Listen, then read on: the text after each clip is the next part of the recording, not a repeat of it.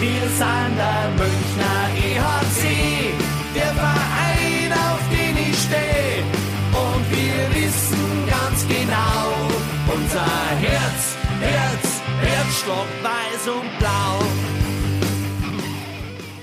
Servus und herzlich willkommen. Packmas Podcast, Folge 61. Und wir wollen es kaum glauben, die DEL steht tatsächlich bevor der Puck flitzt in München jetzt schon seit einiger Zeit über, übers Eis. Wir hatten das Red Bull Salute, wir hatten die Champions Hockey League und jetzt ist tatsächlich DEL-Zeit. Egel, es ist DEL-Zeit. Ja, und weißt was? Trotz des echt schönen Wetters, ich habe richtig Bock. Ja, durchaus. Wir also, sind mittlerweile ein bisschen angefixt, glaube ich. Ja. Wir sind, wir sind, dermaßen angefixt, dass wir gesagt haben, na, wir wollen äh, die DEL quasi schon ein bisschen früher starten lassen und wir freuen uns vor allem wieder auf die Duelle München gegen Mannheim und äh, ja, da gibt es da gibt es eigentlich nur einen, den wir einladen können. Und wir haben dieses Jahr deutlich mehr gemeinsam, als wir äh, vielleicht die letzten Jahre gedacht hätten. Und deswegen ein ganz herzliches Servus und Willkommen am Münchner Eishockey-Stammtisch, Sven Metzger von Eiszeit FM. Ja, das sind ja Worte hier, mit denen man hier begrüßt wird. Vielen, vielen Dank für die Einladung. Ähm, gerne angenommen. Bin sehr gespannt, wo wir landen werden. Was Nicht die Gemeinsamkeiten angeht, München braucht auch Staatshilfen, das ist mir neu, aber ansonsten schauen wir mal, was die Gemeinsamkeiten sein werden. Nein, äh, die Gemeinsamkeit, die wir äh, tatsächlich, glaube ich, jetzt, die hatten wir seit Ewigkeiten nicht. Ich weiß gar nicht, hatten wir sie in der Form schon mal. Ähm, sowohl Adler als auch Eishockey-Club jagen den Titel. Lange nicht, ja. Das, die letzten dürften Ingolstadt gewesen sein davor, ne? Genau. Genau. Ingolstadt, dann ihr, wir, wir, wir, ihr. Und jetzt Eisbären. Und keiner weiß, wie es dazu gekommen ist. Die haben jetzt einen tollen Videocoach verpflichtet, habe ich gehört. Ja, und äh, vielleicht nutzen wir das Ganze. Äh, wir schicken ganz, ganz liebe Gerne. Grüße, sowohl von IceZFM als auch von Packmas nach Berlin in die Hauptstadt, zur Hauptstadt Hockey, die leider ihren Macher Flo verloren haben, allerdings halt aus ziemlich geilem Tom, Grund, wenn man es genau nimmt.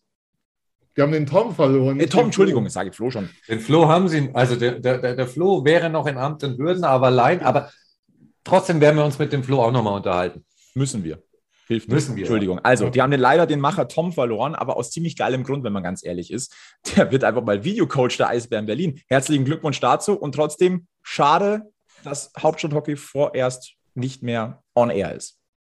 Ja, aber dann haben die Leute mehr Zeit, äh, uns und äh, die Kollegen aus Mannheim zu hören. Ja. Ich bin mir sicher, die Berliner werden zurückkommen. Das wird nicht lange dauern, die Pause. Das glaube ich auch, ja. Da werden sich Leute finden, die ähm, das fortführen. Wobei, die Frage müssen wir uns ja natürlich stellen. Podcasts scheinen ja ein Sprungbrett zu sein. Stefan Ustorf nach Nürnberg, Tom zu den Eisbären. Was haben wir falsch gemacht? Das ist die große, große Frage. Ich weiß es nicht, aber bei uns scheint irgendwas im Argen zu liegen. Ja, ja, ja. Wir machen nachher off the record. Wir sind ja so kurz dabei. Ey.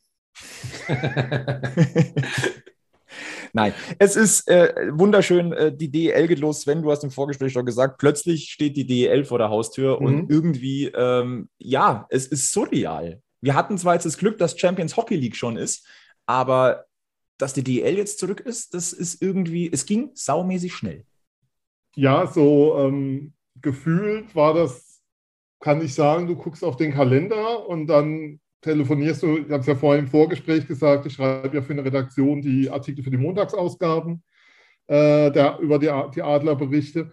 Und dann telefonierst du mit dem Redakteur und die haben es gar nicht auf dem Schirm, wann es anfängt. Und ich selbst schaue drauf und denke so, oh Gott, das sind ja nur noch zwei Wochen, was ist denn hier los? Und dann merkst du so, okay, du hast ja gar nichts geplant im Sinne von, ähm, dein innerer Kalender ist gar nicht darauf eingestellt, dass es wieder beginnt. Und man hat ja auch so eine Podcast-Planung, also so eine Vorschau braucht ja eigentlich auch etwas Vorlauf, weil man, sollte, man glaubt es nicht, aber gerüchteweise bereiten wir uns ja ab und zu doch auch was vor, was wir so erzählen. Ist das so? Und kümmern uns manchmal auch im Vorlauf darum, dass wir Gäste haben. Aber ähm, ja, es geht wieder los für die Adler am Freitag in Straubing und für euch schon am Donnerstag in Berlin.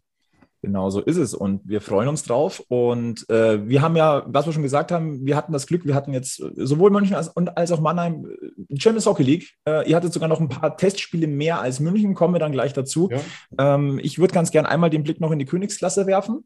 Ähm, vielleicht aus Münchner Sicht, der Egel. Äh, wir waren ja gegen Wojens beide in der Halle Es war schön, es hat wieder nach Bratwurst gerochen. Es waren über 1000 Zuschauer da, ausverkauftes Oberwiesenfeld, gemäß der alten Bestimmungen natürlich.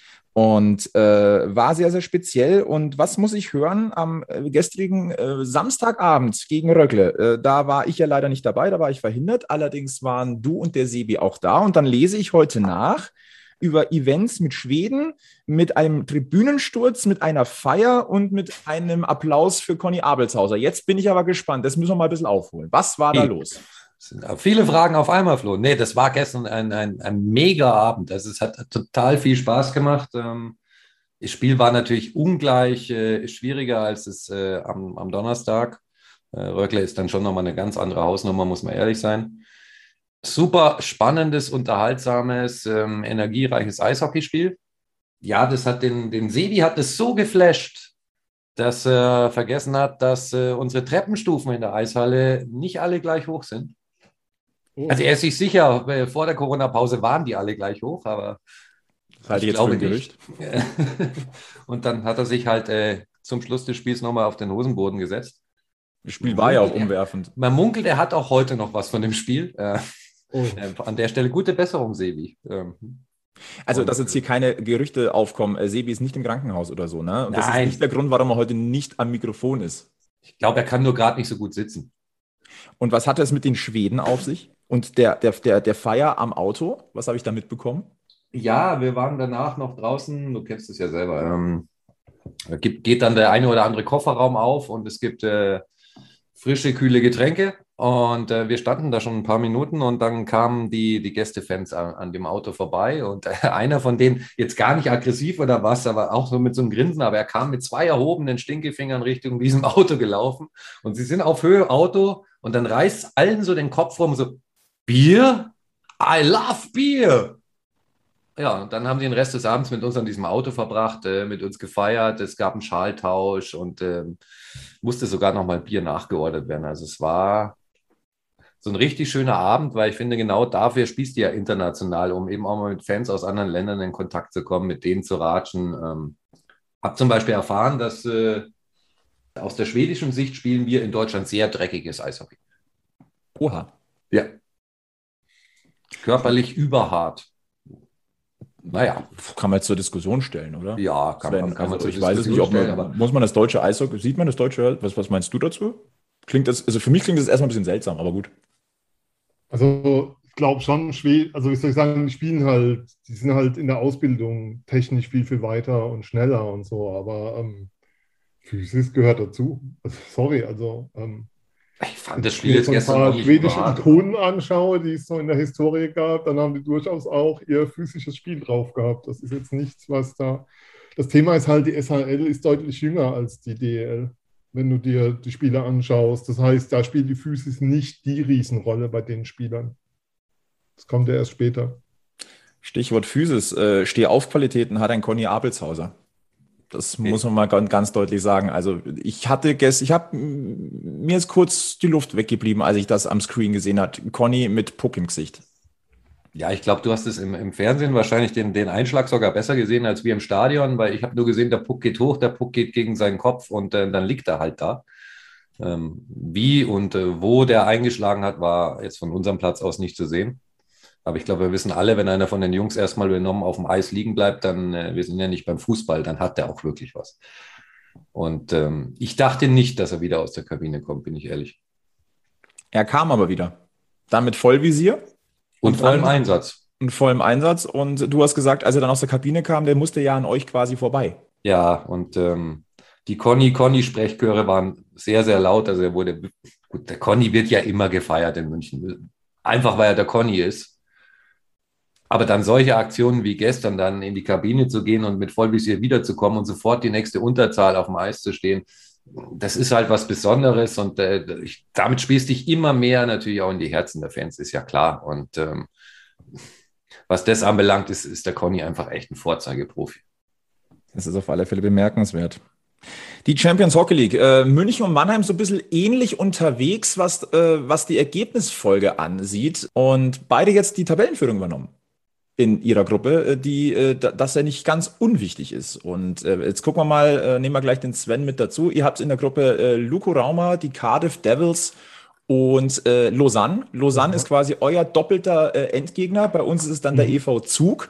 Beide Teams jetzt äh, an der Tabellenspitze und Sven, nimm uns mal ganz kurz mit, wie ist denn so der Stand der Dinge mit Blick Champions Hockey League bei den Adler Mannheim? Es ist eigentlich relativ einfach. Also wenn du gegen Lausanne das Heimspiel gewinnst, bist du durch. Du hast gegen Lausanne allerdings im Test dort kräftig auf die Mütze bekommen. Ähm, in der Gruppe ist so Cardiff eigentlich, äh, muss man ehrlicherweise sagen, ähm, ja, so ein bisschen mir fällt jetzt gerade das Wort nicht ein, aber so ein bisschen das Opfer. Also das ist eine Mannschaft, ähm, die kam in Mannheim mit einer ganz kurzen Bank an, hatten fünf Verteidiger dabei, hatten, glaube ich, zehn Stürmer, neun Stürmer dabei. Also alles so ein bisschen reduziert. Ähm, Ex-Adler Brandon Mickelson ist noch so der bekannteste Spieler da. Der ist aus Studiengründen nach Cardiff gegangen. Also das hat dann keine sportliche, sondern konnte das seinen Sport weiter ausüben, konnte das seinen Master machen. Aber die gewinnen dann daheim gegen Lausanne und helfen damit im Endeffekt den Adlern ganz massiv, die gestern mit diesem Shootout-Sieg, also diesem zweiten Punkt gegen Luca Raumer, ja, so einen Grundstein ein Stück weit gelegt haben, weil ähm, wenn du noch zwei Punkte holst gegen Lausanne, bist du durch. Das ist die Rechnung, die du, die du irgendwie anstellen kannst und ähm, und es hilft jetzt natürlich massiv. Auf der anderen Seite sind es immer noch Endspiele. Ähm, die Adler mit einer Vorbereitung, weiß nicht, ob ihr es nochmal getrennt sprechen wollt. Ich kann es gerne dann schon, schon da einfließen lassen, die nicht immer überzeugend war wir kommen ja dann noch auf den Kader und da gibt es schon Thematiken, die du beachten musst. Ähm, gestern sah das richtig gut aus über weite Strecken, war zwar nicht in der Halle, habe mir dann allerdings die Stimme von Pavel angehört, so ein 10-Minuten-Statement ähm, statt PK gestern, ähm, der sehr, sehr zufrieden war mit seinem Team, was er ja nicht immer ist, wie man weiß. Aber so die Perspektive ist, glaube ich, so weit kommen, wie es geht. Also man hat schon das Ziel und auch den Anspruch, München stand ja im Finale, ist jetzt auch nicht so lange her das ist ein Wettbewerb, ähm, wo man auch mit dem Kader, den man hat, durchaus Ansprüche anmelden muss, an sich selbst auch möglichst weit zu kommen. Also es geht jetzt nicht darum, Ansprüche von außen reinzutragen, sondern wir kommen ja noch zu den Verpflichtungen, aber da solltest du auch schon dann den Anspruch haben, als Adler Mannheim ähm, da nicht in der Vorrunde rauszugehen. In dem Moment ein ganz äh, gutes Stichwort. Ein Spiel würde ich gerne aus der Vorbereitung schnell noch vorgreifen, bevor wir nachher dann nochmal so ein kleines Roundup machen. Die Adler Mannheim haben ja auch gegen den EV Zug getestet. Mhm. Ähm, das war ein 5 zu 1 Erfolg für Zug. Das liest sich jetzt ziemlich deutlich, auch mit Blick natürlich jetzt ähm, dann auf dieses K.O.-Spiel, das München hat, diese zwei Spiele gegen Zug. Es ist ein Schweizer Team. Ähm, die sind unangenehm zu spielen. Und äh, Röckle und Zug haben sich in unserer Gruppe ja auch zwei richtige Schlachten geliefert. Und äh, es entscheidet sich höchstwahrscheinlich zwischen Zug und München, wer neben Röckle weitergeht, weil ja Röckle zweimal gegen Wojen spielt. Und wenn wir jetzt mal ganz ehrlich sind, nichts gegen die Dänen. Ich fand die sehr sympathisch, vor allem mit diesem Anhang. Aber die holen halt nichts. Also das sind eigentlich sechs sichere Punkte einfach für Röckle und damit sind die durch. Ähm, wie würdest du dieses Bauchgefühl, dieses, dieses 1-5 aus Mannheimer Sicht gegen Zug einschätzen? Ich kann zu dem Spiel gar nichts sagen. Es gab da keinen Livestream, nichts. Was mir nur gerade auffällt in dem Zusammenhang, um an, also ich kann jetzt zum EV-Zug nicht sagen, ich habe von dem Spiel keine Informationen, außer ähm, das, was so öffentlich verfügbar war auf der Homepage oder so. Aber was mir in dem Zusammenhang auffällt, wo man nochmal darauf hinweisen muss, weil auch gestern in Mannheim die Zuschauerzahl geringer war als gegen Cardiff. Ähm, die CHL, der sportliche Wert, ist in der Öffentlichkeit überhaupt nicht präsent weil ähm, du siehst fantastisches Eishockey, tolle Teams, geile Spieler, die du vielleicht sonst nie siehst. Also diese teilweise Spieler, die haben Niveau DL-Halbfinale, teilweise auch DL-Finale schon. In der Vorrunde, wo du, und die Öffentlichkeit nimmt es nicht wahr. Und das finde ich eigentlich echt schade, weil es ein toller Wettbewerb, toller Sport. Und ähm, der hätte aus meiner Sicht deutlich mehr öffentliche Wirks ähm, Repräsentanz verdient, als er momentan hat. Definitiv. Also das Spiel gestern, das war tatsächlich äh, so intensiv und, und, und, klasse. Ganz ehrlich, ich glaube, dass ich letztes Mal wirklich live so ein intensives Spiel gesehen habe. Das war wahrscheinlich die, die Vor-Corona-Finalserie gegen Manne, wo es ja. wirklich ähnlich intensiv und emotional war. Das kann ich mir sehr, sehr gut vorstellen. Und äh, es gab ja gestern auch noch, äh, es ist ja nicht immer nur so, dass es die Werbung ist, die, mhm. ähm, die vielleicht ein bisschen fehlt für die Außendarstellung. Wenn dann auch noch technische Probleme dazukommen, wird es halt fies. Und das konnte der Egel nicht äh, mitbekommen, weil er ja in der, in der Halle gewesen ist. Sport 1 macht grundsätzlich in der Hinsicht einen guten Job, dass sie halt die Plattformen bieten und sagen, wir zeigen die Spiele, werden vielleicht, könnte man noch ein bisschen mehr Werbung dafür machen, ja. Wenn dann aber die ersten 10, 15 Minuten des Spiels der falsche Link auf der Webseite ist und du Eishockey anklickst und dann startet der Stream beim Volleyball, mm. ja, ist nicht so schön wie soll ich sagen, auch von den Sendern, die übertragen, ist das leider, ähm, hat das nicht die Wertigkeit, weil es auch natürlich nicht die Zuschauerzahlen hat, muss man sagen. Aber ähm, das ist ein Wettbewerb, wo ich nur jeden ermuntern kann, der die Möglichkeit hat, in die Halle zu gehen, nutzt das. Also, weil ich, so gutes Eishockey siehst du im Großteil der DL-Saison nicht. Absolut. Was die Qualität angeht, jetzt erstmal.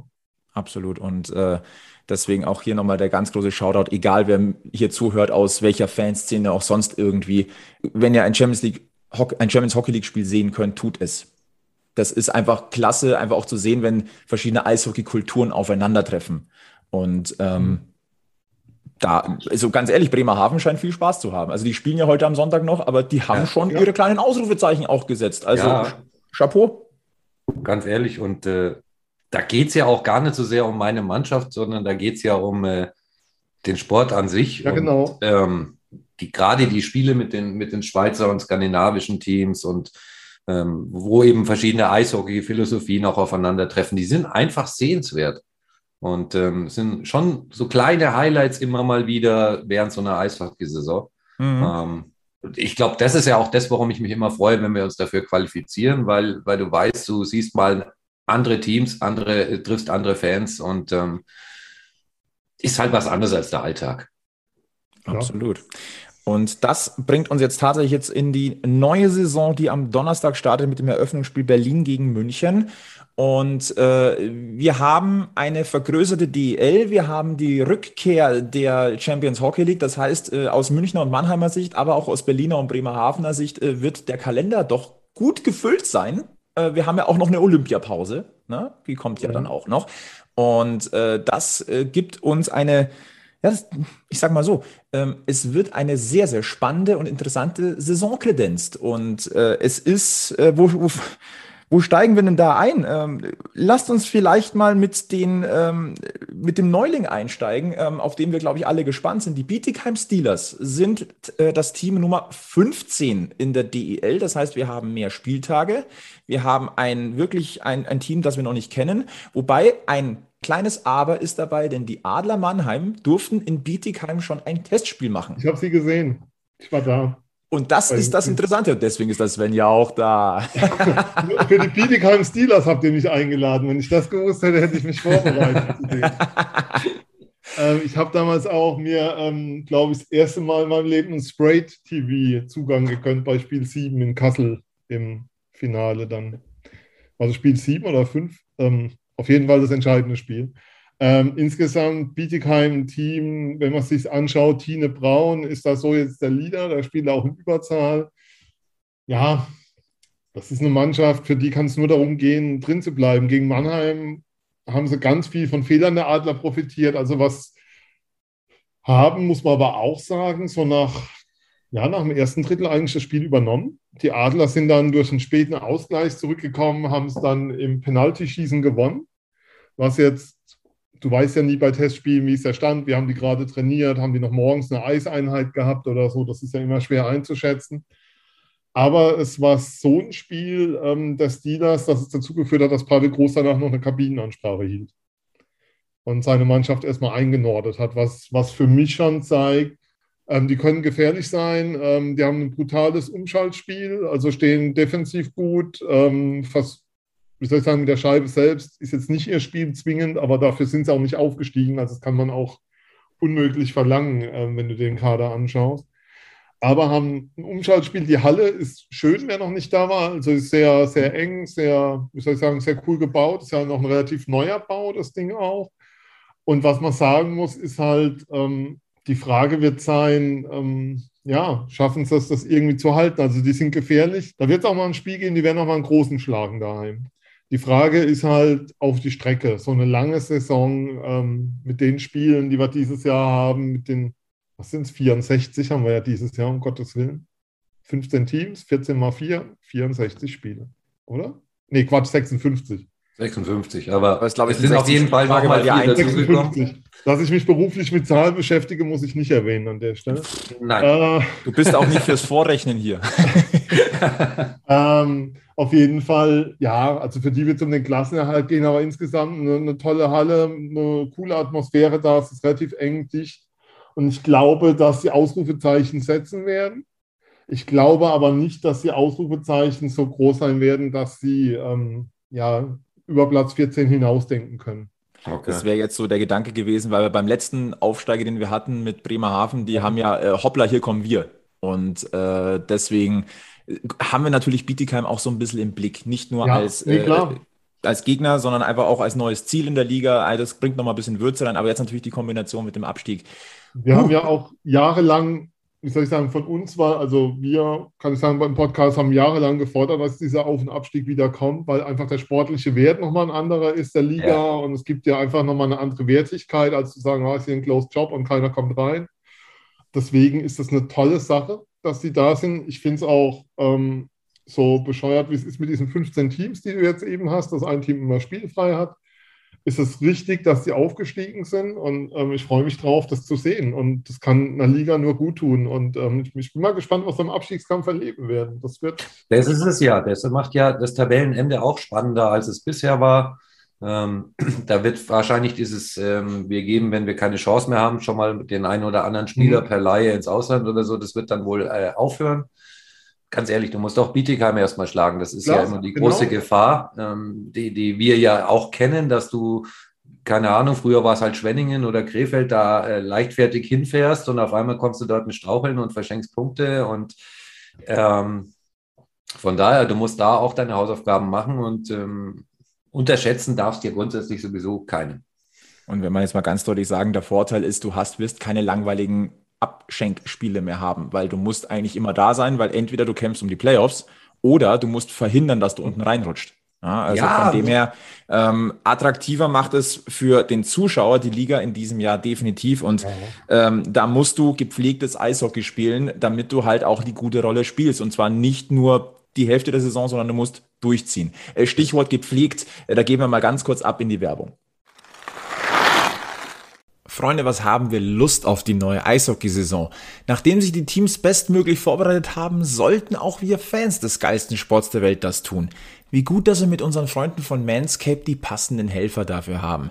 Die Marktführer im Bereich der Männerhygiene haben gerade ihr Performance Package der vierten Generation auf den Markt gebracht, das wir euch wärmstens empfehlen möchten, denn das hat es wahrlich in sich. Mit dabei ist der verbesserte Lawnmower 4.0, der modernste Intimrasierer aller Zeiten, der euch mit seinem LED-Licht nicht nur Trimsicherheit an den empfindlichsten Stellen verschafft, sondern natürlich auch wasserdicht ist.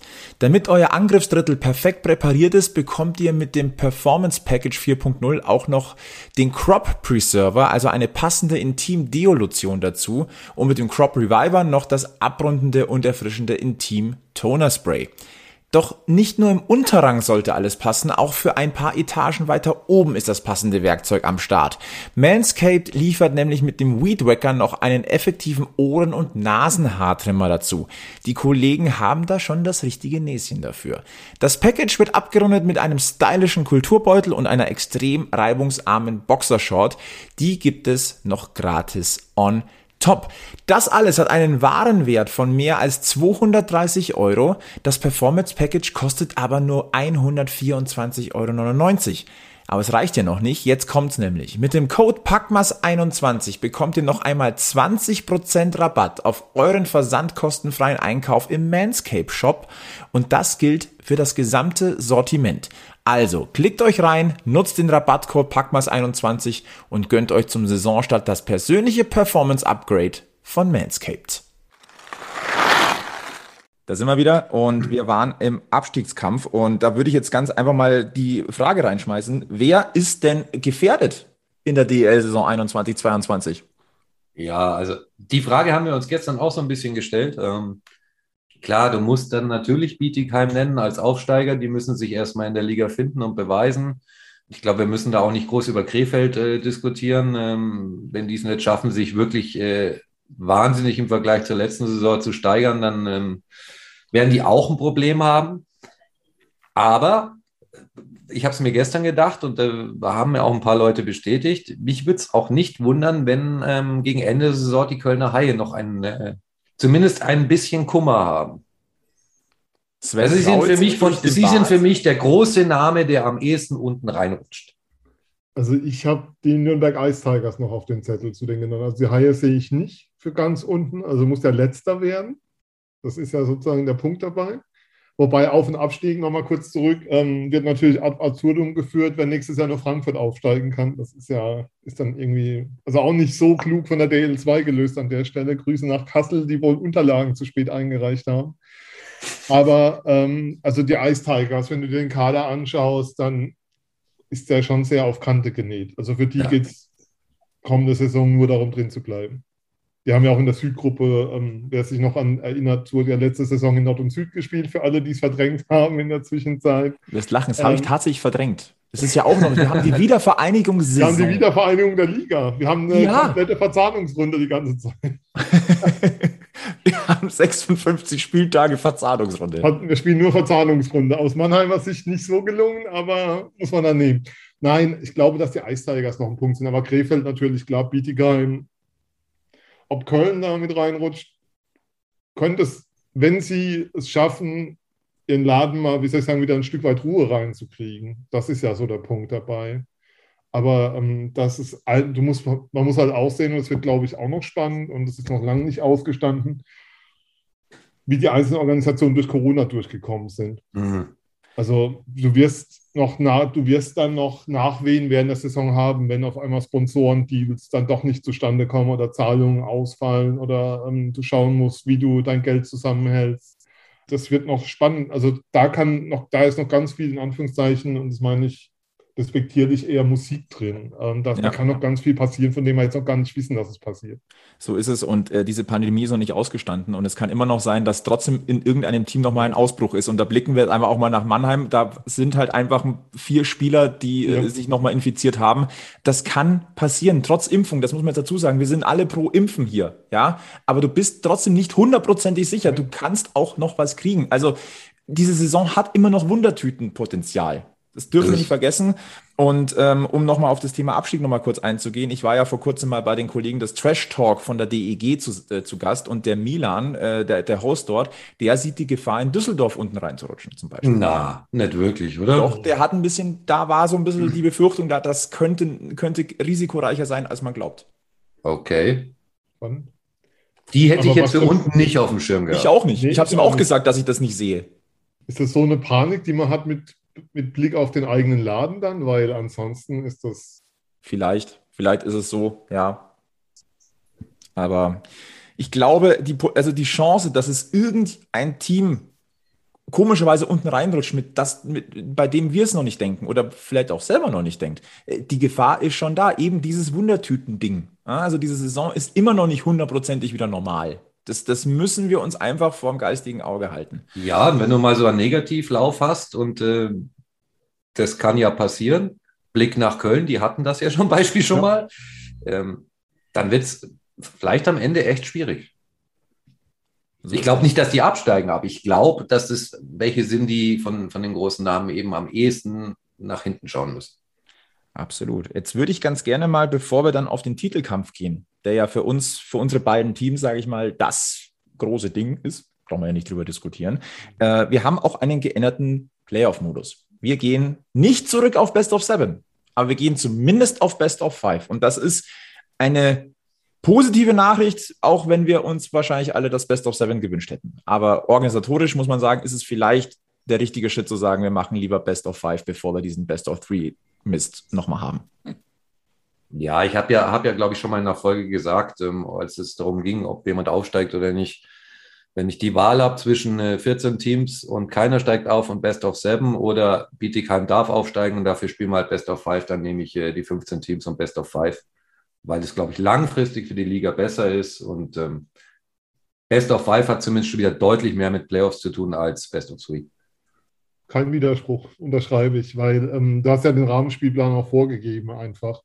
Und was man natürlich auch sehen muss, ähm, zu viele englische Wochen sind einfach unattraktiv. Also da, du hast dann irgendwann den Punkt, ähm, natürlich ist Mannheim, was Zuschauer angeht, da schon noch auf einem guten Niveau, aber da hast dann Spiele, wo 6,5, 7 kommen.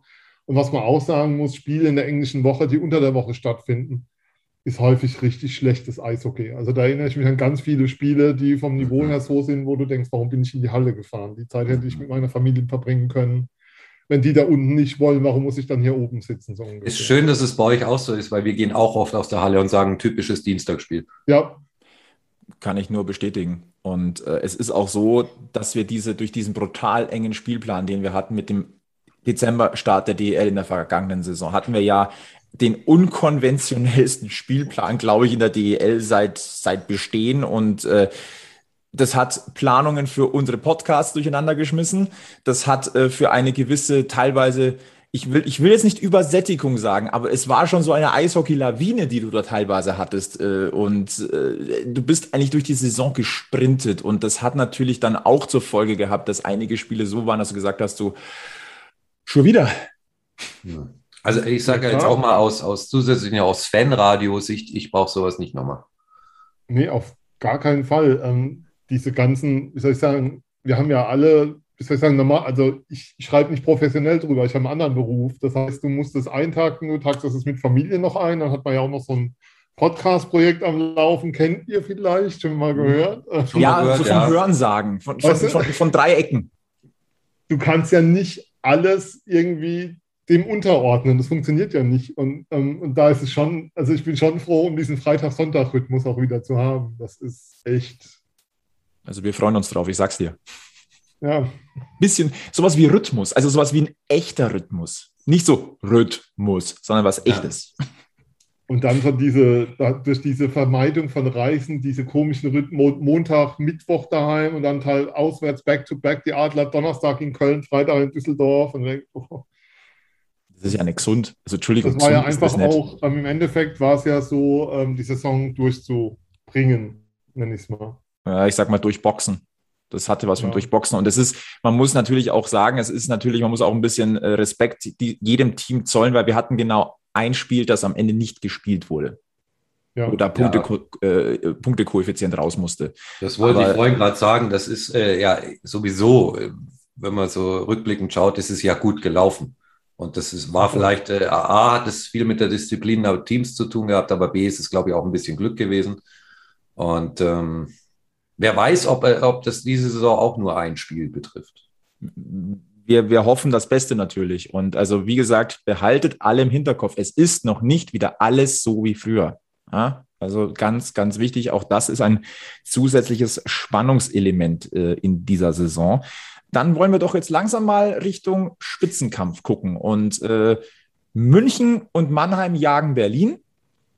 Und das, das haben wir gemeinsam und ist ein bisschen ungewohnt, dass wir quasi aus derselben Position kommen für die neue Saison. Aber es ist sehr, sehr Moment, interessant. Ich muss aber Wert drauflegen, lieber Flo. Mannheim stand im Halbfinale, München nicht. Das ist richtig, aber vielleicht haben wir dadurch auch eine tiefere Kerbe, die wir ausmerzen wollen. ne? Also so, so muss man, so ehrlich muss man auch sein. Ich glaube, mit dem Finale Berlin-Wolfsburg hätte es irgendeiner getippt oh. vor der Saison, dann wäre ja. er reich geworden. Sehr reich, ja. Also von dem her, ja, du hast recht. Äh, Mannheim hatte zumindest das Halbfinale, hatte aber davor gegen Straubing auch schon ganz ein kleines bisschen Glück. Ja. Ach, ganz wenig ganz überragendes wenig. Coaching. Nicht, ja. Aber de facto ist es so, äh, die beiden großen Namen neben Berlin jetzt plötzlich in der gemeinsamen Verfolgerrolle. Und äh, da hat sich im Sommer einiges getan. Und Sven, ich würde ganz gerne mal den Spieß einmal umdrehen, weil wir werden ja natürlich gleich auch über Mannheim sprechen, aber ich hätte gern ja. so deinen in Anführungszeichen 300, 400 Kilometer entfernten Blick auf das Transfergebaren des EHC Red Bull München, was so dein Eindruck ist, wenn man sich so die Neuzugänge anguckt. Ähm, wie ist es in der Quadratestadt denn so aufgenommen worden, was München getan hat? Ja, ähm, also es gibt so positive Überraschungen, aber fangen wir, fangen wir gleich mal mit, mit also wie soll ich sagen, äh, fangen wir gleich mal mit Ben Smith an, weil das ist ja der Elefant im Raum und natürlich müssen wir drüber reden und da gibt es kein Vertun. Das ist ein Abgang, der die Adler richtig ins Mark getroffen, also den, der den Adlern richtig wehgetan hat und wahrscheinlich immer noch wehtut, wenn man auf den Kader der Adler schaut. Da kommen wir ja später noch zu. Aber was dann wirklich der, der große Schmerz war, war dann eben, dass er nach München geht. Also es ist jetzt nicht so im Sinne von, ähm, ich sagen, beim Fußball wäre so diese Nummer Verräter oder sowas. Das, das, haben wir nicht an der Stelle, weil es ist, das, das, war kein Wappenküsser, es ist keiner, der jetzt 15 Jahre da war, der von den Jungadlern kam und dann diesen Weg ging. Aber es ist sowohl sportlich als auch menschlich ein Riesenverlust. Und wenn er dann natürlich auf einer zentralen Position, weil Center in der Qualität in der DL gibt es nicht viele, ähm, zum größten Rivalen geht, zum sportlich größten Rivalen, dann ist das natürlich Wahnsinn. Also da müssen wir nicht drüber reden. Und das ist für München ein Riesengewinn. Ist ein cooler Typ, äh, kannst du ihm erzählen, meistens ähm, ein bisschen was, dass ähm, als er in Mannheim war, ist er sehr oft nach Paris gefahren an freien Tagen mit seiner Frau. Einfach um was anderes zu sehen, weil er kulturell sehr interessiert, sehr offen ist. Hat sich dann in den Zug gesetzt, das sind dreieinhalb, vier Stunden hier und ist, war dann den Tag in Paris. Ich nehme an, dass er in München sowas auch machen wird, wobei er ist jetzt zum zweiten Mal Vater geworden. Das erste Kind ist ja in Mannheim zur Welt gekommen der wird mit anderen Dingen gerade beschäftigt sein. Aber ansonsten ähm, bekommt er da echt einen, einen, tollen Spieler, kann ich nicht anders sagen. Also das ist natürlich, ja, das ist mehr als ein Nadelstich. Also da steckt schon, ähm, da steckt, das, das, steckt schon richtig tief drin. Ansonsten, ähm, was, worauf, auf wen ich mich freue, der eigentlich auch ein Neuzugang ist, ein Stück weit ist Appendino, den ich ja noch gar nicht gesehen habe, weil der ja letzte Saison äh, ganz lang ausgefallen ist und den nicht gesehen hast. Äh, spannend ist, ähm, dass bei Smith die Gerüchte sind, dass das Münchner Angebot unter dem Mannheimer war. Dass ich allerdings bei Tiffels weiß, dass die Mannheimer mit Tiffels gesprochen haben und die Forderung von Tiffels weit über dem waren, was Mannheim bereit war zu zahlen. Jetzt ist natürlich meine Frage, wie, wie passt das dann zusammen an der Stelle? Also das ist natürlich ein toller Spieler, wobei äh, Tiffels ist einer, von dem ich finde, der muss da muss mehr zeigen als das, was er getan hat bisher in der DL. Also er war ja so die Verheißung, er hat eine starke WM damals gespielt und dann war so, jetzt kommt er zurück und. Und das, das, was er in Köln gezeigt hat, reicht mir nicht, um diesem Anspruch, den er hatte, gerecht zu werden. Ein Transfer, der mich ein bisschen wundert, ist Ortega. Ich habe ihn in Salzburg nicht gesehen, kann ich nicht beurteilen. Ähm, in Berlin war er guter Torschütze, aber defensiv fand ich ihn immer so ein bisschen, wie soll ich sagen, er ist ja auch Füß, von der Füße her, hat es jetzt nicht in dem Maße aufs Eis. Da muss ich ehrlicherweise auch gucken. Jonathan Blum, ähm, Riesentransfer, ich glaube, den hätte jeder gern gehabt. Kann ich auch sagen, das gleiche gilt für Ben Street. Also über äh, Ben Street hat Alavara gesagt, das ist ein Spieler, der jedem DL-Team weiterhilft. Und ähm, das, ist, das ist auf alle Fälle auch nochmal ein starker Transfer. Also von der Transferbilanz her, ähm, Königstransfer ist für mich mit Sicherheit Ben Smith. Einfach aufgrund auch der äußeren Bedingungen, aber vor allem auch aufgrund den, des Werts, den der Spieler auf dem Eis hat. Wenn er dann spielt, ähm, achtet mal drauf, das ist einer, der gar nicht so immer zwingend auffällt.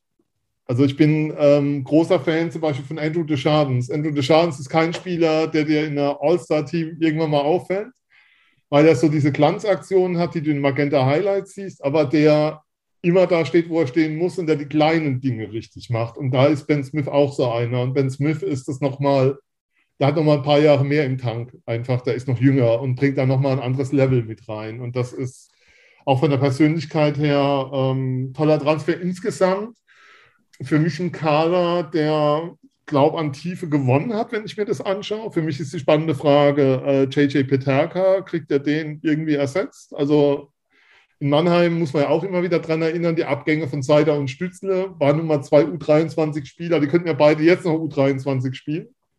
Ähm, die kriegst du nicht aufgefangen, weil in der Qualität hast du keine Spieler, die nachrücken. Und das sind, das sind Spieler, die dir so ein gestandener, das sind ja dann keine U23-Spieler mehr, sondern sind gestandene DL-Spieler die auf dieser U23-Position spielen. Und wie du das aufgefangen kriegst, äh, wird spannend. Ansonsten, ähm, ja, sind ja viele ins Karriereende gegangen. Abbott, Vokes. Äh, Vokes finde ich sehr schade, fand ich. Ich sag's mal so, ich, ich glaube, man wurde auf der Mannheimer Tribüne immer unruhig, wenn er die Scheibe hatte, weil er einfach verdammt viele gute Sachen damit gemacht hat. Das war schon immer so ein Punkt dabei. Was ich nicht ganz verstehe, und da könnt ihr mir vielleicht helfen, ist die Torhüterposition. Also die sehe ich, äh, ich sag's mal so, da sehe ich Mannheim deutlich stärker besetzt als München. Das ist jetzt nicht ganz schwer bei eurem Duo, aber das ist ein Thema, das schwelt hier durch München durch. Und das, das schwelt wirklich seit, wenn man es genau nimmt, seit einem Jahr. Und ja. äh, wir sind auch, äh, wir beobachten das Ganze. Und äh, jetzt muss man natürlich sagen, Danny Außenberg momentan tatsächlich in einer Topform. Das, das muss man deutlich sagen. In der Champions Hockey League äh, grandiose Spiele abgeliefert. Ähm, ein Daniel Fiesinger, der immer noch nicht so sich, sich so richtig zurechtgefunden hat im, im DEL-Bereich. Also mhm. man sieht, was er kann, aber da ist diese Konstanz einfach noch nicht da. Und jetzt ist halt die Frage, für einen Titelkampf, ich blicke immer noch mal diese paar Jahre zurück, als wir das Duo Leggio aus den Birken hatten. Das war natürlich schon äh, eine Ansage. Das haben wir nicht. Das haben wir nicht. Und deswegen, es ist, wir werden es sehen. Daniel Alavena, mein Gott, das ist auch ein, der ist noch Talent, der ist jetzt eher bei Rissersee eingeplant mit der Förderlizenz. Das ist auch vollkommen in Ordnung. Ähm, ganz frisch, äh, wenn ich es, äh, Egel, korrigiere mich, aber Christopher Kohler hat jetzt mit Förderlizenz bei, bei den Star Wars Rosenheim. Genau, genau. Ganz frisch. Also, das kannst du auch nicht werten. Und äh, wir sind immer noch am, am, am gucken, tut sich da noch was? Weil irgendwie es juckt. Also, also, also ich sage mal so, für die Ansprüche, die die Teams haben, also wir brauchen ja nicht drum rumreden, es geht um den Titel. Es geht hier nicht darum, ins Halbfinale zu kommen oder Nein. im Finale gut aus. Ja. Das, das gilt für beide Teams. Ja. Und für den Anspruch, den München hat, ist dieses Torhüter-Duo definitiv zu wenig. Ja. Also ich, ich sehe das genauso. Wie der Flo schon sagt, es ist eine sehr, sehr intensive und lange Diskussion und Danny ist gerade wieder in einer extrem guten Form. Ich sehe bei Danny halt die Gefahr, er ist mittlerweile, glaube ich, auch so ein bisschen verletzungsanfälliger als halt noch vor ein paar Jahren. Und ähm, Fiesinger ist meines Erachtens einfach äh, vom, äh, vom, Selbstvertrauen nicht in der Lage, da ähm, von hinten so viel Dampf machen zu können, dass man sagt, den kannst du auch jederzeit äh, dann, wenn Danny mal ausfällt, für ein paar Spiele als, als ersten Goalie bedenkenlos bringen. Ähm, von daher ist es auch aus meiner Sicht der, der Schmerz, den wir im Team haben. Ähm, wo ich dir völlig recht gebe, ist übrigens Tiffels. Würde ich genauso unterschreiben. Ich finde auch, ähm, der muss jetzt mal den, den Sprung machen und mehr zeigen als in Köln, sonst bleibt am Ende vielleicht das ewige große Talent. Er muss jetzt zünden. Ja. Und ähm, allerdings müssen wir jetzt sagen, was wir jetzt so bisher gesehen haben, die Kombination, diese neue Reihe, Trevor mhm. Parks, Freddie Tiffels und Ben Smith. Äh, ben Street, Entschuldigung. Ist bockstark. Ähm, wow. Also ja. da scheint sich welche gefunden zu haben. Und ja. ähm, vielleicht ist genau diese Kombination das, was uns ein Freddy Tiffels ja. braucht. Und ähm, ich habe die ersten Sätze gehört und da einerseits Gänsehaut, andererseits stellt mir die Nackenhaare so ein bisschen auf, weil der Vergleich einfach hinkt. Aber ich habe die ersten gesehen, äh, die ersten Stimmen gehört in der Halle, die gesagt haben, dieser Tiffels erinnert gerade an einen ganz, ganz jungen Kahun von der Wendigkeit. Mhm. Ähm, der, der, der Vergleich ist natürlich sehr, sehr mhm. schwer, weil es auch verschiedene Altersstrukturen jetzt natürlich sind. Ja, aber, aber ähm, es stimmt schon, diese Wendigkeit, diese Spielfreude, ähm, die erinnert so ein bisschen an dieses unbekümmerte, noch nicht, ähm, bei weitem noch nicht am Zenit sein, aber das ist. Mh, ja, aber die Reihe macht Spaß. Also zu Kahun vielleicht ein Satz von mir dann doch. Es gab ja letztes Jahr diesen Magenta Sport Cup vor der DL. Und da war ja Kahun auch mit München dabei. Und das Spiel in Mannheim, da stand bei den Adlern unter anderem Leon Bergmann und Marc Michaelis auf dem Eis, wo ja klar war, dass die dann auch in die NHL gehen und Dominik Kahun. Und Kahun hat dieses Spiel so dermaßen überragt, dass du gesehen hast, der hat selbst in dieser Ansammlung von Starspielern überhaupt keinen Platz. Also der war so weit drüber. Also pff, der hat in der DEL meines Erachtens äh, Stand ja. heute gar nichts verloren. Hat er Absolut. auch nicht. Hat er auch nicht und deswegen müssen wir auch ganz klar nochmal, um das Thema dann, äh, um den Deckel drauf zu machen, ähm, ganz klar sagen, dass ein Dominik Huhn in diesem Sommer definitiv nicht nach München geht. Das war von Anfang an klar, weil das, der hat noch ganz andere Optionen. Ob das jetzt der SC Bern ist, wo er gerade im Probetraining ist, lassen wir dahingestellt. Aber ähm, in der DEL, in, der, der ist überall, wäre er unterfordert. Der ist im besten Eishockey-Alter. Die DEL wird das sein, wo er irgendwann mal zum Karriereende vielleicht noch so zwei, drei Jahre in München spielt. Aber da ist er noch weit entfernt davon. Punkt. Gibt es keine Diskussion. Schön ist, wenn er da ist, wenn man ihn sieht, wenn er sich in München fit hält. Aber es ist nicht realistisch, dass ein Dominika Hohn in den nächsten Jahren in München spielt. So schön es Aber das ist so ein, das ist so ein Spieler, da freust du dich einfach, wenn du den auf dem Eis siehst. Punkt. Ja, der genau. spielt, weil du weißt, der, der, macht im Training schon Spaß. Wenn du so ein öffentliches Training machst, wo ein Kahun einfach mitwirbelt, um sich fit zu halten, das, das, das ist schön. Macht Spaß. Ja. Gut, jetzt drehen wir den Spieß mal um. Jetzt gucken wir auf den Mannheimer Kader. Und dann müssen wir einen gleich mal ansprechen, der bei uns Dauerthema war. Und das ist Corby Holzer. Es ja. tut uns leid, aber da müssen wir jetzt drüber reden. Und ähm, weil da gab es ganz, ganz viele, es gibt schon lange diese äh, Sprüche, oh, Corby Holzer, da, da kann doch, da muss doch München und München und München und Holzer. Jetzt ist er in Mannheim gelandet. Ja. Und ähm, gab viel Unverständnis, gab viel Hände über den Kopf zusammenschlagen, hat natürlich jetzt nicht die, die Tragweite eines Ben Smith, das ist auch vollkommen klar, aber äh, ist ein Top-Pick in meinen Augen für die Adler Mannheim, Sven. Wie groß war dein Freudensprung, als Corby Holzer in Mannheim unterschrieben hat? Ehrlicherweise gar nicht so groß. Zu dem Zeitpunkt, muss ich sagen. Mittlerweile habe ich ihn ja gesehen und die Qualität, die er hat, ist echt groß, aber ich tue mir häufig schwer mit Spielern, die so, wie soll ich sagen, immer so zwischen NHL-Kader und AHL pendeln und die dann zurückkommen, du weißt nie genau, was du bekommst. Ähm, das ist immer so der Punkt dabei. Für mich war das klar, dass der in München landet. Also das war für mich nie ein Vertun, als es auf einmal hieß, die Adler haben Holzer an der Angel. Ähm, sowas erfährt man dann doch ein bisschen früher, als es dann bekannt gegeben wird. Das war schon eine Überraschung. Und er hat auch eine starke WM gespielt. Also, ähm, und wie er sich jetzt präsentiert und auch in der Kabine präsentiert, das, das ist ein Riesengewinn, definitiv. Also ich meine, die Adler haben in der, in der Defensive eigentlich Björn Krupp mit Corbinian Holzer ausgetauscht, wenn du ein bisschen so formulieren willst. Und das ist dann schon ein dezentes Upgrade, was du da äh, Ja. Ja, schmerzt, weil man halt in München auch immer wieder mal hört, dass er eigentlich schon äh, ja, die Tinte war noch nicht trocken, aber er hatte wohl schon zweimal einen Vertrag quasi unterschrieben hier. Und ähm, diesmal ging es dann letztlich wohl ums Geld. Wir landen immer wieder beim Geld. Da müssen wir nachher auch mal wieder bei der Kohle. Munkelt man also. also ich tatsächlich. Mich, wenn man, wenn man so einen Podcast wie den jetzt hört in Krefeld oder Augsburg oder so, die denken doch, die haben, die haben einen an der Waffel, was ihre Kohlesorgen angeht und ihr Gejammer darüber dass die anderen mehr zahlen. Das ist doch absurd. Das ist kein Gejammer, das ist nur ja. die Feststellung, dass es wohl in dem Fall um, um Geld ging. Ja. Und äh, da, vielleicht muss man da auch mal trotzdem auch mal mit dem, mit dem ewigen Gerücht aufräumen, von wegen in München zahlen die alles, was der Spieler haben will. Und äh, nur wenn sie einen Spieler haben wollen, dann holen die den um jeden Preis. Das stimmt halt so nicht. Sondern da gab es ein Angebot wohl und ähm, das Angebot aus Mannheim war besser und äh, Ende der Geschichte.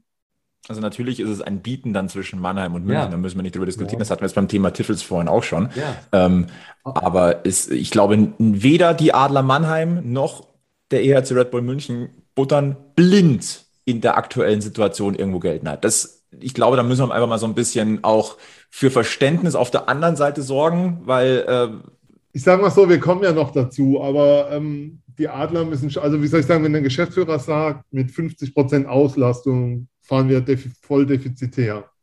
Und dann gleichzeitig sagt, dass weiterhin Staatshilfen notwendig sind. Und dann schaust du dir die Neuverpflichtung der Adler an. Dann kriege ich das nicht ganz zusammen. Dann ist es unter uns gesagt, von außen gesehen ziemlich gruselig und ähm, sorgt erstmal für erhitzte Gemüter an der einen oder anderen Stelle. Dann ja. hake ich da gleich ein, dann machen wir mit dem Blick auf den Kader, gehen wir das Thema nämlich auch an, weil ich glaube, so jetzt nach bisschen mehr als 45 Minuten. Darauf hat jetzt ungefähr jeder gewartet. Wenn sich Münchner und Mannheimer unterhalten, dann wird dieses Thema aufkommen. Wir haben es jetzt. Sven hat es direkt eingeleitet und das finde ich super, äh, weil auch dieser Elefant stand im Raum. Und jetzt haben wir ihn. Corbinian Holzer, Top-Verpflichtung. Ne? Ja. Lass mal so stehen. Aber das ist ja nicht alles. Äh, ja. wir haben einen, einen Jordan Schwartz, wir haben einen Tim Wohlgemuth, äh, wir haben einen äh, Ruslan Ischakow, wir haben Borna Rendulic, der, den ihr wieder, wieder begrüßen dürft bei euch. da, ist, da grinst das Sven und bald die Faust zu. Der ist übrigens für mich der Königstransfer der Adler. Absolut. Ja. Also ähm, David Wolf in, der, in der, seiner Insta-Story, als es offiziell bekannt gegeben wurde, The King is back, was willst du da noch sagen? Ja. Um jetzt mal kurz einen Querverweis zu machen, wir hatten letztes Jahr im Sommer eine Sendung mit ihm, eine Stunde über seine Karriere, als er schon in Schweden war, da im Herbst. Äh, wer die hören mag, äh, Wahnsinnstyp. Einfach, sorry, eine coole Socke durch und durch. Absolut. Und äh, diese Namen, dann habt ihr natürlich einen Leon Bergmann jetzt auch nochmal zurückbekommen. Das ist natürlich auch sehr, sehr fein. Auch wieder auch so ein in Anführungszeichen verlorener Sohn. Aber, ne, verbindet man ja doch immer auch mit Mannheim. Also ich glaube, dass das äh, vor allem bei den Adler-Fans auch äh, ein schönes Gefühl ist, dass der wieder da ist. Aber wenn man sich jetzt mal dieses, diese Transferaktivitäten anschaut, dann sind da einige Ausrufezeichen drin.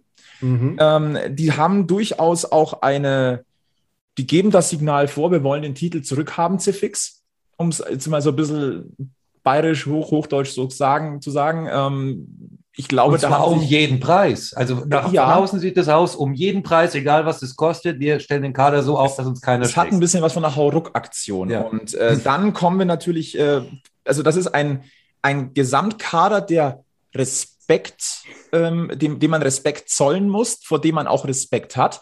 Ich glaube, dass sich Mannheim und München, ähm, die beide haben ganz klar jetzt die Devise, verdammt nochmal, der Pott muss aus Berlin raus. Und äh, er soll zu uns. Vollkommen klar. Jetzt sind wir aber bei diesem Thema und jetzt sprechen wir diesen Elefanten nochmal an. Ich glaube nicht nur aus Münchner Sicht. Und wenn es sogar der Sven sagt, sogar aus eigener Sicht, ist es seltsam oder verwirrend oder auch verstörend, wenn man sich den Kader ansieht und dann hört, wir fahren bei 50 Prozent Stadionauslastung defizitär und wir brauchen jetzt bitte Staatshilfen. Huh, und das hat in München für Wirbel gesorgt. Ich glaube, das hat in Eishockey Deutschland für Wirbel Ja. gesorgt. Und ich glaube, Mannheim intern tatsächlich, und du hast es schon leicht angedeutet, auch. Ja, also wie soll ich sagen, intern ist dann immer schwierig, weil du ja nicht Teil der Organisation bist. Ich meine jetzt Also eher so intern der Eishockey-Bubble. Ja, aber in der Eishockey-Szene, ähm, in Mannheim selbst war das kein so großes Thema. Ähm, wie, wobei, wie soll ich sagen, die Betrachter, die da waren bei der PK und habe dann noch mit Kollegen dazu gesprochen, das kannst du nicht vermitteln, Punkt. Das, das, da gibt es auch, wie soll ich sagen, da gibt es auch nichts, ich bin ja nicht der Pressesprecher der Adler oder so, das soll dann bitte ähm, der Kollege gern machen, aber da gibt es für mich nichts schön zu reden, das ist nicht vermittelbar. Es ist klar, dass ähm, Spieler dieses Jahr auf dem Markt waren zu Preisen, wie sie sonst nicht waren. Ähm, dass Spieler auf dem Markt waren, denen auch wichtig war, eine garantierte Zahlung zu haben. Es gab ja auch bei einigen Spielern ähm, Probleme, Gehälter zu bekommen, äh, was man so gehört hat, die in der KL gespielt haben. Ähm, da kommt schon viel zusammen. Mannheim ähm, ist, also ich sagen, da, da kommen mehrere, da kommen schon einige Faktoren dazu. Aber ähm, trotzdem, es ist auch Geld frei geworden in Mannheim. Mannheim hat ja letztes Jahr noch während der Saison nachverpflichtet. Und diese Verpflichtungen haben eigentlich durch die Bank nicht in dem Maße funktioniert, wie man es erhofft hat. Ähm, die Lehre daraus war so ein bisschen, war meine Interpretation, dass man jetzt den Kader frühzeitig gebaut hat. Also sie waren ja sehr, wie soll ich sagen, die Transfers waren ja eigentlich sehr früh durch. Holzer war früh klar, es war früh klar, wenn Bergmann nach Europa zurückkommt, dann oder nach Deutschland, dann nur zu den Adlern, die sich das Recht gesichert hatten. Ähm, dass mit Nigel Dawson Spieler nach Mannheim kommt, ähm, der eine KHL-Legende ist, der dort der erfolgreichste ausländische Torschütze in der Geschichte ist. Finde ich spannend, dass der jetzt mit 36 das nochmal wissen will, aber auf der anderen Seite fällt auch alle Spieler, auch Ilari Mellert haben wir doch gar nicht erwähnt, finnischer Nationalspieler. Absolut. Typ, der, der kann, also ein Verteidiger, der kann Schlittschuh laufen, beeindruckend, riesengroß, ähm, toll anzusehen, was der kann. Ähm, aber allen Spielern ist gemein, die sie geholt haben, dass sie noch keinen Titel geholt haben. Das ist so, das ist wirklich so das Gemeinsame, was du drumherum bauen kannst. Von diesen Neuzugängen, die sind alle bisher ohne Titel geblieben. Und die große Story, die du hast, Rendulic hat bei uns im Kurzinterview, was wir live gestellt haben, ähm, davon gesprochen. Äh, für ihn ist, ist, es ein unfinished Business in Mannheim gewesen. Also ihm war, er wollte auch zurück dann. Also für uns war eigentlich nach dem Interview klar damals von einem Jahr, für ihn ist der Weg Richtung KHL vorgesehen. Aber für ihn war dann tatsächlich, ähm, er meinte, er wäre immer in Kontakt gewesen mit Alavara und für ihn war immer klar, zurückzukommen. Ähm, klar ist auch, dass ähm, diese Spieler jetzt keine Verträge haben, die ähm, auf 100% Auslastung basieren, also ähm, die ein Grundgehalt haben, was auf 100% Auslastung basiert, sondern dass da Stufen eingebaut sind. Aber trotzdem kannst du dir nicht, wir haben drüber gerätselt, ob es so einen Kader in Mannheim schon mal gab jetzt mal offen gesprochen. Also nur von den Namen her. Wir reden nicht Ja. über Sportliche. Du machst Namen, geben dir keinen Titel erstmal. Aber von der Qualität und der Tiefe, die der Kader hat, weiß ich nicht, ob man in Mannheim schon mal so einen Kader gesehen hat, wie man dieses Jahr hat. Das glaube ich auch nicht. exakt Ich habe, glaube ich, auch äh, letztens schon mal gesagt, das ist für mich einer der besten Kader, die es in der DEL-Geschichte vielleicht Ja, gibt. würde ich unterschreiben. Und auf der anderen Seite sagst du halt dann, wir brauchen aber dafür, um, um, um diesen Kader zu haben, brauchen wir Hilfe von außen. Waren, waren nicht besonders klug, nennen wir es mal so. Also ja, es war wirklich, ich habe es ja von mir aus auch angesprochen, das war, ähm, wir, wir wissen es heute noch nicht. Also ich habe da heute bis heute keine Erklärung dafür, wie man das irgendwie zusammenpacken kann. Und ich sehe mich da auch nicht in der Rolle nee, als Verteidiger oder sonst irgendwas, sondern ähm, ganz klar als Betrachter von außen ähm, und auch als Steuerzahler, die wir ja auch sind, ähm, schwer, schwer vermittelbar. Punkt. Ja. Da ist natürlich München in einer anderen Situation. Das muss man natürlich jetzt auch nochmal ganz klar ansprechen, dass der EHC Rapper München nicht anspruchsberechtigt ist. Da können wir natürlich jetzt relativ wenig dazu sagen. Wir, wir stecken, wir wissen nicht so viel äh, aus, aus der äh, Geschichte, aber ähm, ja, es ist etwas, äh, was so insgesamt so einfach ein bisschen auf Bayerisch sagt man Geschmäckle hat. Ja. Und ähm, ja. oder na, nicht auf Bayerisch, Schwäbisch eigentlich. Ist eigentlich ein bisschen Schwäbisch. Ähm, aber äh, das ist halt ein Thema, das wird so, ich glaube, das wird so in der Saison so ein bisschen mitschwingen. Ich, ich glaube, dass das es nicht so schnell auch, abebbt. Ja. Das glaube ich nicht. Ich, ich glaube, also ich glaube, dass das kaum jemand, wie soll ich sagen, klar reden wir jetzt drüber und klar werden wir auch bei uns dann drüber reden, wenn wir über die Adler reden in der Vorschau. Aber das, das interessiert doch irgendwann keinen mehr. Also, wie soll ich sagen, in dem Moment, ähm, wir werden, also meine These ist, wir werden sehr schnell dazu übergehen, dass wir in den Hallen 2G-Regelungen haben werden, die einfach dann mehr Zuschauer erlauben mhm. werden. Ähm, vielleicht auch mit Maskenpflicht auf den Stehplätzen, aber, das, aber wenn, wenn die Adler, also jetzt mal für Mannheim gesprochen, du kannst momentan 7033 Zuschauer reinlassen. Das ist die Zahl, die momentan erlaubt ist, mit 3G-Regelung. Wenn dir wenn dir erlaubt wird, bei 2G-Regelung 10.000, 10.500 reinzulassen, wirst du es machen. Die werden es in zwei Minuten später, wird die 2G-Regelung umgesetzt werden. Und das werden wir über die Saison erleben. Und deshalb glaube ich auch, dass dieses Thema, wie viele Zuschauer dürfen in die Hallen, sehr schnell keins mehr sein wird. Hoffentlich, hoffentlich. Also, ja, ebenfalls. Ich, ich also, wir das wünschen, dass die ähm, Zahlen leider immer noch nicht gut sind und dass Impfquoten nicht steigen, wie man es sich wünschen könnte und so, ja. Es geht sehr, sehr viel ums Geld und äh, wie ihr etwas sparen könnt in Zusammenhang mit Eishockey in München, da haben wir auch einen ganz kleinen Tipp für euch. Da gehen wir nämlich nochmal ganz kurz ab in die Werbung. Ihr spielt Eishockey und seid immer auf der Suche nach dem neuesten und besten Equipment, dann haben wir jetzt einen ganz heißen Tipp für euch. Die Hockeygarage im Werksviertel am Ostbahnhof. Das ist euer Hockeystore mit der größten Auswahl an Eishockey-Ausrüstung in München. Warrior ist neben Bauer und CCM der Premium-Partner der Hockeygarage. Das heißt, ihr könnt dort dasselbe Material kaufen, das eure Vorbilder auf dem Eis tragen. Ein kleines Highlight, schon jetzt könnt ihr den neuesten superleichten Warrior-Schläger aus der Alpha LX-Serie dort anschauen und auch testen. Geöffnet ist die Hockeygarage jeden Mittwoch und Freitag von 10.30 Uhr bis 19 Uhr. Montag und Dienstag könnt ihr euch persönliche Beratungstermine buchen. Dann kümmert sich das Team ungestört um euch und euer Anliegen. Einfach einen Termin telefonisch vereinbaren. Kleiner Hinweis noch, in den Sommerferien bitte regelmäßig auf Facebook und Instagram gucken, denn da kann es zu Sonderöffnungszeiten kommen. In der Hockeygarage bekommt ihr aber nicht nur eine Top-Beratung, sondern ihr spart auch richtig Geld, denn im Store erhaltet ihr dieselben Preise wie im Internet. Und Packmas setzt noch einen drauf, denn dank uns und dem Code PackmasDeal spart ihr im Onlineshop der Hockeygarage 15 Euro ab einem Einkaufswert von 60 Euro. Also klickt euch rein www.hockeygarage.de, klickt euch durch, schmökert, kauft ein und spart mit dem Packmas Deal. Wir sind zurück und äh, es geht um die Fans. Und das haben wir gerade angesprochen. Die Fans sind zurück in den Hallen. Das tut uns gut. Und ich sag mal so, alleine der Bratwurstduft hat extrem gut getan, dass da plötzlich wieder äh, etwas durch die Halle gewabert ist. Ähm, diese Saison steht auch im Zeichen äh, der Rückkehr der Fans. Jetzt gehen wir mal so ein bisschen weg vom natürlich dem finanziellen Anspruch oder den finanziellen Auswirkungen, die natürlich wichtig sind. Aber ähm, ich sehe schon eine gewisse einen gewissen Neubeginn, eine, eine neue Situation und ich halte es trotzdem für nicht sicher, dass sofort die Hallen wieder voll sind, selbst wenn sie voll gemacht werden können. Äh, der EHC Red Bull München hat es zweimal ausverkauft gemeldet mit knapp über 1000 Zuschauern. Das waren auch die, die ausgehungert waren. Das hat man gesehen. Ich glaube, ähnlich ist es in Mannheim gewesen. Ähm, die, die jetzt schon reinstimmen, sind die, die richtig ausgehungert sind. Die Frage ist aber, wie viele sind dahinter noch, die direkt jetzt die Hallen stürmen wollen, weil ich glaube, eine gewisse Verunsicherung ist verständlicherweise noch immer da. Oder wie seht ihr das? Absolut. Ähm, ich habe ja spaßhalber gesagt, nach dem, nach dem ersten Heimspiel äh, hier am Donnerstag habe ich gesagt, hey, wenn 1000 Leute da sind, ist es äh, von daher praktisch, weil du quasi jeden über Jahre namentlich kennst. ähm, das ist tatsächlich dann so der harte Kern, der da ist.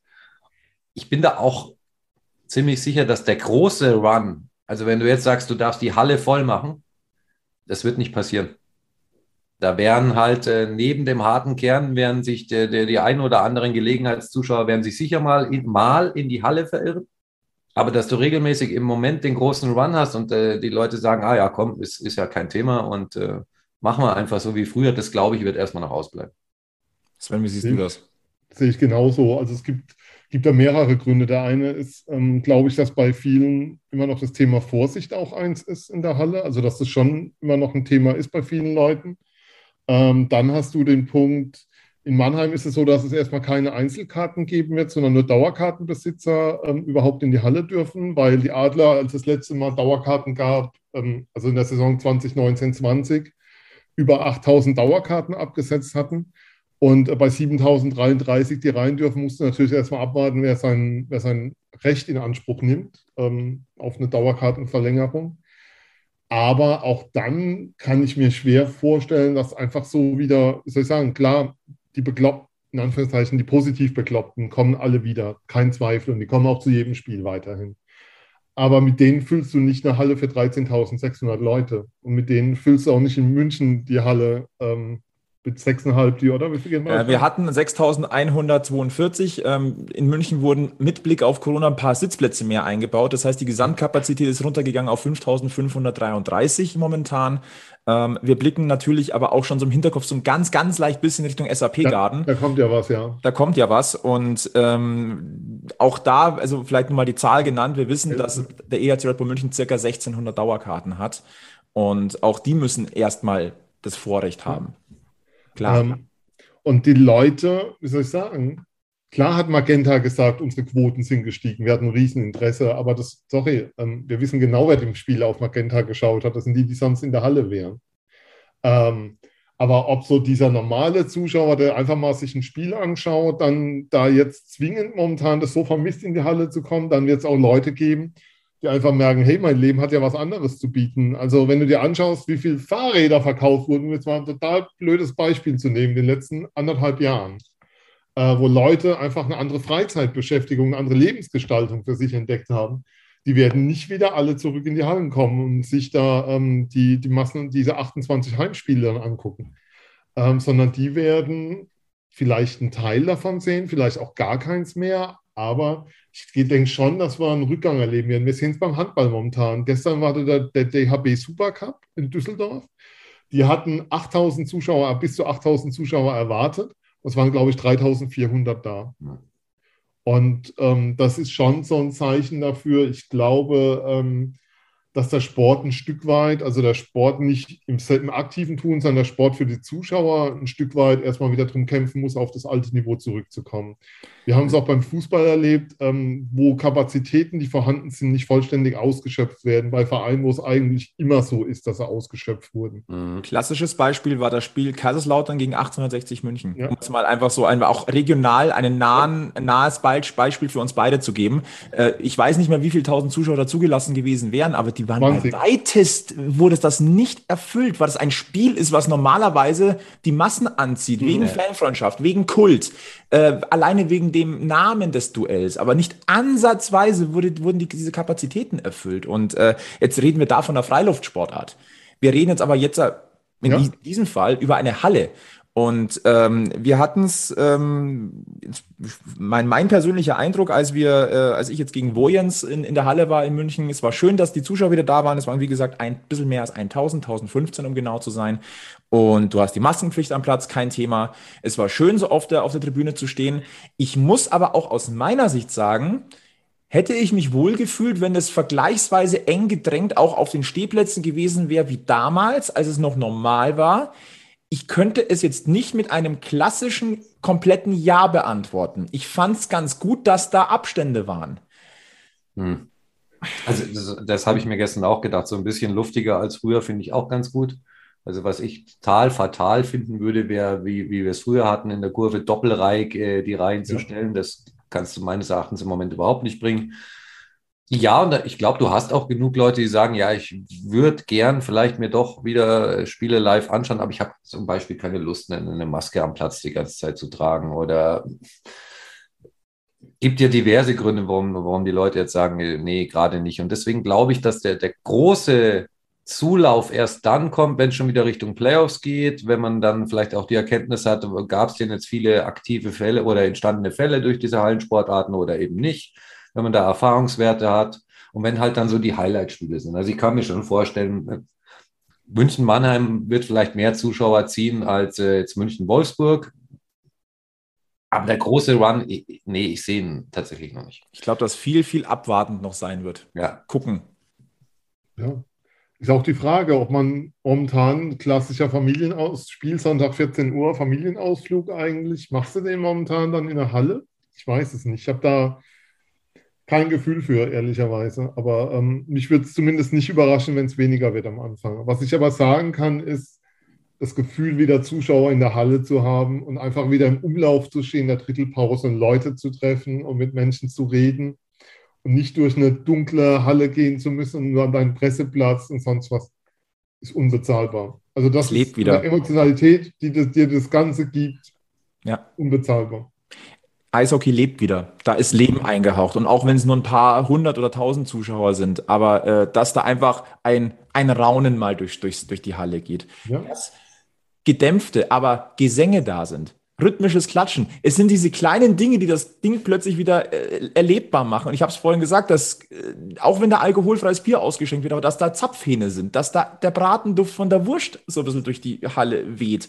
Das sind so kleine Dinge. Und alleine, und das hat Sven, du hast es gerade gesagt, diese Gespräche.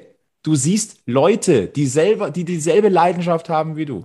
Das ist das, was über das gesamte letzte Jahr gefehlt hat. Wir haben es versucht, du bei, bei IZFM, wir bei Packmas so ein bisschen so dieses Podcast-mäßige aufzufangen. Du kannst es nicht. Du kannst dir so viel Mühe geben, wie du willst, aber es, es ändert an der Gesamtsituation nichts. Es lebt am Spieltag. Was ich übrigens, ich weiß nicht, wie es bei euch war, was, was wir gemerkt haben, war, dass auch ähm, das Interesse am Podcast tatsächlich ein, ein, ein kleines Tal bekommen hat. Also ich will jetzt nicht sagen brutaler Absturz, aber das Interesse war geringer. Ähm, ich weiß es von Kollegen, dass die Klickzahlen der Artikel auch geringer waren äh, in der Phase. Ähm, das ist schon so, dass das Interesse an dem Thema, dieses, ja, Englisch würde man sagen, Involvement, also dieses, wie, wie es dich packt, dass, dass du einfach eine Distanz auch hattest, weil es ja keine Möglichkeit gab, jenseits vom TV die Spiele zu verfolgen.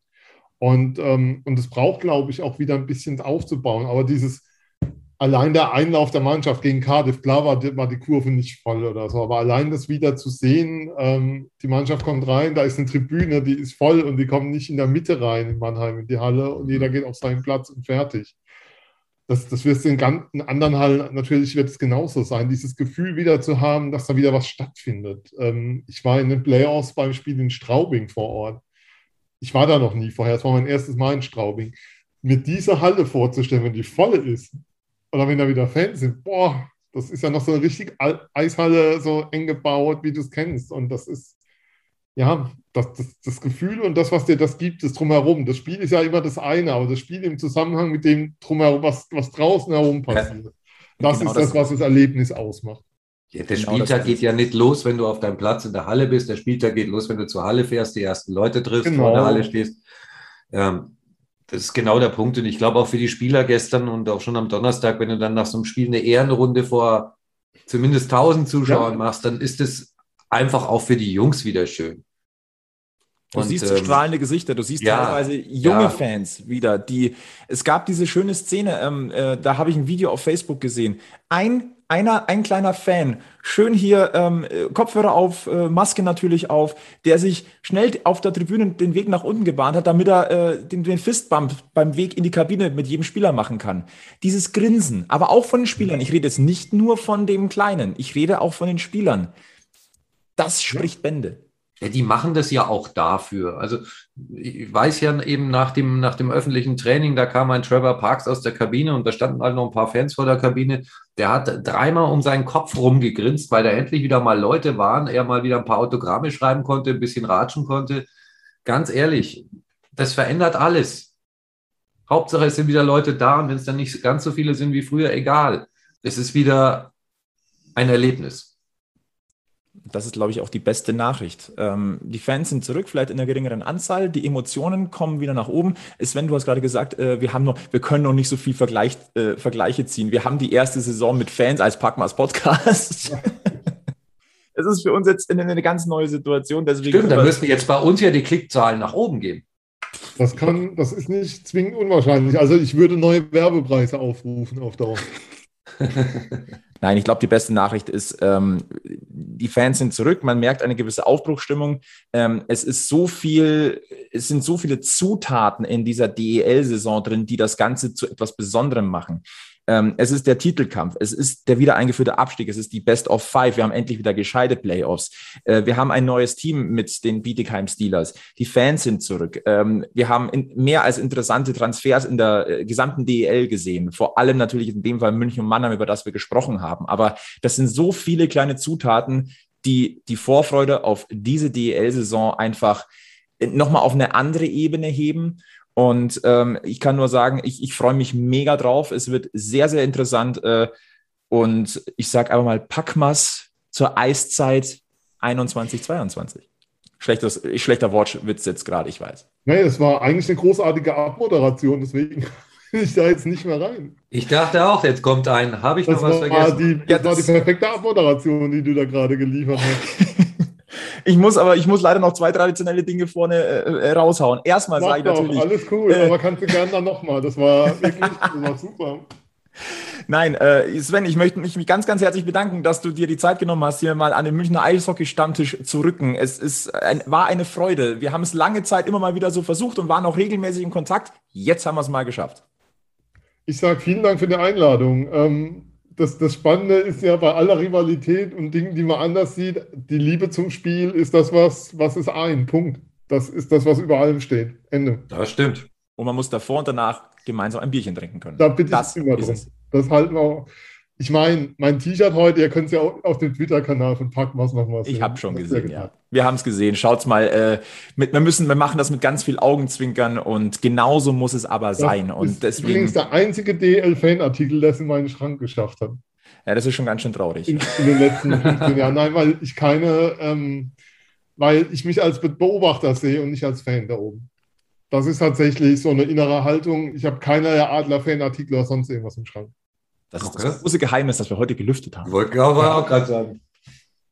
Nein, also wie gesagt, äh, das war auch so ein bisschen dieser Gedanke. Wir sind alles also Fans. Wir freuen uns auf die, auf die äh, hochkochenden Emotionen. Wir freuen uns auf diese Rivalität, die endlich wieder gelebt werden kann. Aber bitte seid immer so, dass man davor und danach gemeinsam ein Bier trinken und lachen kann.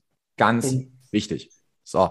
Äh, Egel, jetzt stelle ich die Frage: Haben wir was vergessen? Bestimmt, aber holen wir dann beim nächsten Mal nach.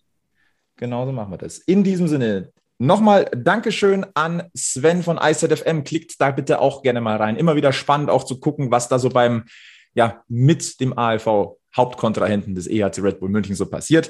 Bleibt uns treu, bleibt gesund und äh, ganz wichtig, immer schön am Puck bleiben. Packen wir es zur Eiszeit 2021. Bis zum nächsten Mal bei Münchens Eishockey-Stammtisch. Servus. Servus. Tschüss.